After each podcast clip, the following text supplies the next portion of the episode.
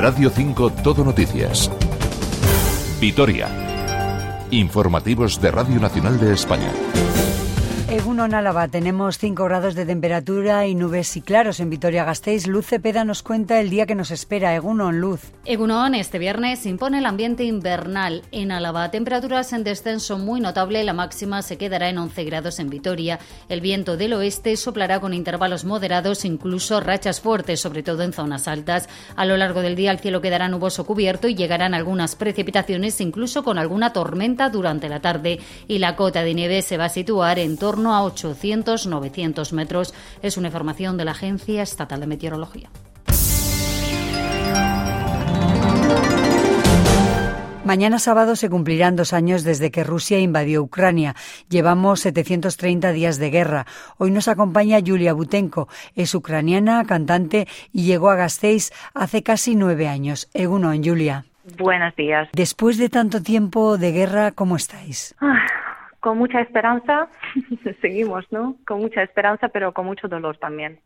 Yo diría que estamos bastante mal, estamos muy cansados mentalmente, aunque somos muy fuertes, ¿no? Todo el mundo se sorprende, ¿verdad? Porque dicen que somos muy fuertes, muy resilientes, pero sí, sufrimos por dentro. El presidente Zelensky afirma que sus tropas enfrentan complicadas situaciones en el frente, denuncia que los retrasos en la ayuda militar occidental benefician a Rusia. ¿Vosotros aquí en Gasteiz sentís el apoyo de las instituciones vascas?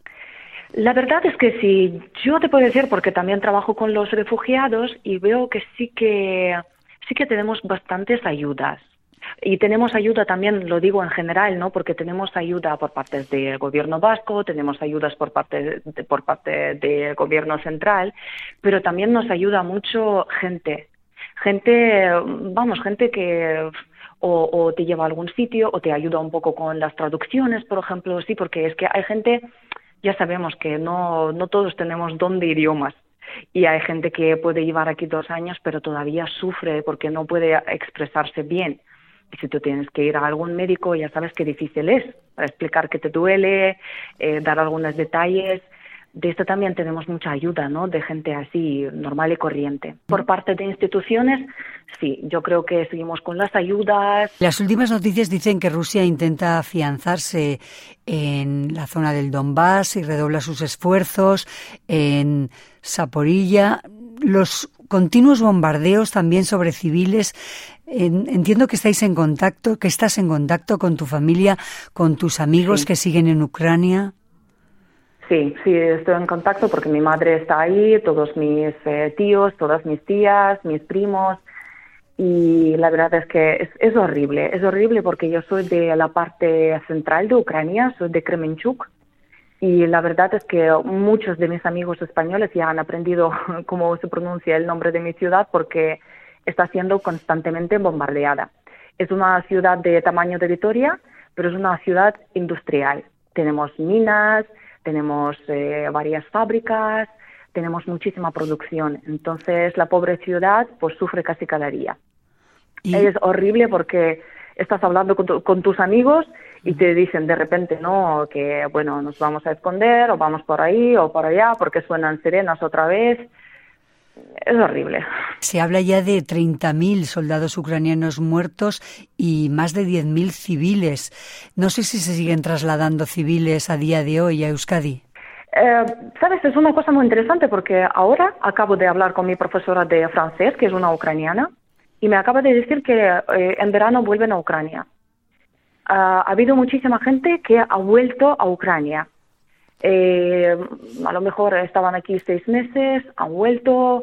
Sí que habían algunos que volvieron por eh, sus hijos, por ejemplo, porque tienen que estudiar y ya sabes que con cortes de electricidad en Ucrania esto era bastante difícil, ¿no? Estudiar online.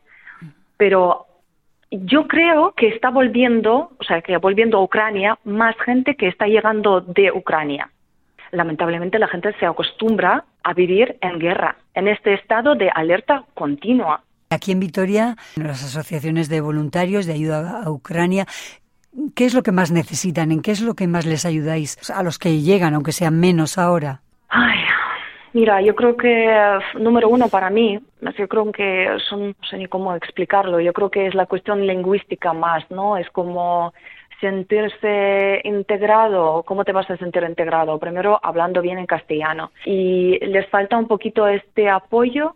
Luego, como sabes, siempre en Vitoria aquí hemos tenido un problemón con alquiler. Eso Alasne es increíble porque es que es tan difícil de encontrar una habitación ¿Cómo puedes pagarte una habitación con, pues, con em, ayudas mínimas básicas que tienes cuando te piden 450 euros por una habitación? Porque, lamentablemente, otra vez, lo repito y siempre lo digo, que racismo sigue existiendo. Porque hemos tenido un par de familias a las que no querían alquilar eh, los pisos o las habitaciones porque eran ucranianos. Y de hecho, el argumento era, eh, uno, sois ucranianos, no queremos extranjeros, o dos, eh, la guerra en Ucrania se va a acabar pronto y os, eh, vais a ir eh, otra vez a Ucrania. Necesitamos a alguien para un alquiler de dos, dos, tres años. Eso han dicho una familia con dos niñas, dos niñas pequeñas. ¿Te has planteado alguna vez volver a Ucrania o ya has hecho aquí tu vida? Sí, bueno, yo ya he hecho mi vida aquí porque es que al final yo no fui obligada a salir de Ucrania porque fue mi elección, salí aquí por trabajo y luego me quedé aquí sin más. Pero, a ver, obviamente me gustaría poder visitar a mi madre, poder visitar pues eh, la tumba de mi padre porque falleció en agosto y es que tampoco hemos podido ir a Ucrania ni yo ni mi hermano y es que tienes mucho miedo, es que tienes miedo porque no sabes dónde va a caer. Se nos olvida que a Ucrania lo bombardean cada día, cada día, cada hora tenemos estas noticias de que Kiev, Kharkiv, Lviv, Zaporizhia, Kremenchuk, Poltava, siempre, siempre, siempre, siempre. Esta es la realidad en la que viven los ucranianos ahora. Y para nosotros los que estamos aquí, es que tampoco podemos olvidar de esto porque eso es como el ruido blanco, ¿sabes? Tú puedes pensar eh, en otras cosas, puedes hacer eh, un montón de cosas eh, diferentes, divertirte, pero esto siempre está ahí en tu cabeza. Son las palabras de Yulia Butenko, ucraniana afincada en Gasteiz cuando se cumplen dos años de la guerra de Ucrania. Y hoy comienza en Gasteiz la Semana del Cine Vasco. Pacho Manzanedo. Con la proyección de Ocorno de Jayone Camborda, hoy comienza en Vitoria la Semana de Cine Vasco, que celebra su 40 aniversario. Lo hace con muchas novedades. Para empezar, ha cambiado de nombre y ha recuperado el de Cinemastea que ya tuvo en el pasado. También amplía su duración de 6 a 9 días hasta el 2 de marzo. Además, en esta ocasión solo habrá largometrajes, 11 en total. Las películas elegidas para esta edición suman 7 Goyas, con un total de 41 nominaciones, una Concha de Oro y una nominación a los Oscars de Hollywood. Así se podrán ver películas películas como 20.000 especies de abejas o Robot Dreams. ¿Qué Pasojo, coordinador del festival? Queda una programación de lo más, de lo más completa y de lo más interesante y bueno, creo que va a ser una muy buena ocasión para disfrutar del mejor cine vasco. Además, por primera vez habrá un jurado profesional que otorgará premios a la mejor película, dirección, guion, interpretación protagonista y de reparto, unos galardones que también por primera vez tendrán dotación económica cifrada entre 2.000 y 5.000 euros. Asimismo, se mantiene el premio del público. La última novedad de Cinemastea es que contará con gala de clausura que será presentada por los actores John Plazaola y Nerea Mazo, a quien escuchamos. A lo largo de la gala nos van a acompañar caras conocidas, tanto actores como directores, como Ramón Barea, Stu Resola, Pedro Lea, Elena Irureta, Miquel Osada, entre otros, para bueno, un poquito su experiencia, anécdotas vividas. En esa gala de clausura, el humor vendrá de la mano de Gorka Aguinagalde y Raúl Romo pondrá la música en directo con su banda. Las entradas para cada proyección, que se pueden conseguir en la web de Fundación Vital o en la Casa del Cordón, cuestan 3 euros. Además, hay un bono de 22 euros para todo Cinemastea. Las invitaciones para la gala de clausura deben solicitarse en la Casa del Cordón. Y en deportes, el Deportivo Alavés se enfrenta mañana al Mallorca a las seis y media en Mendizorroza. Yo sentía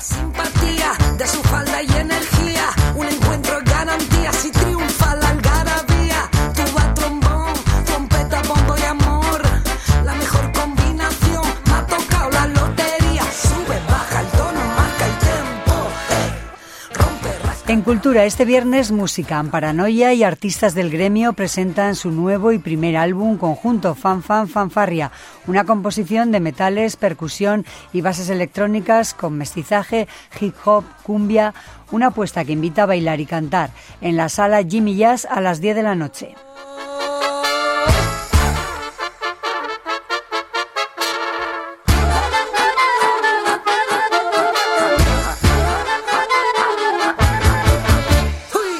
Con su música nos despedimos. Más información en esta sintonía y en rtv.es. Agur.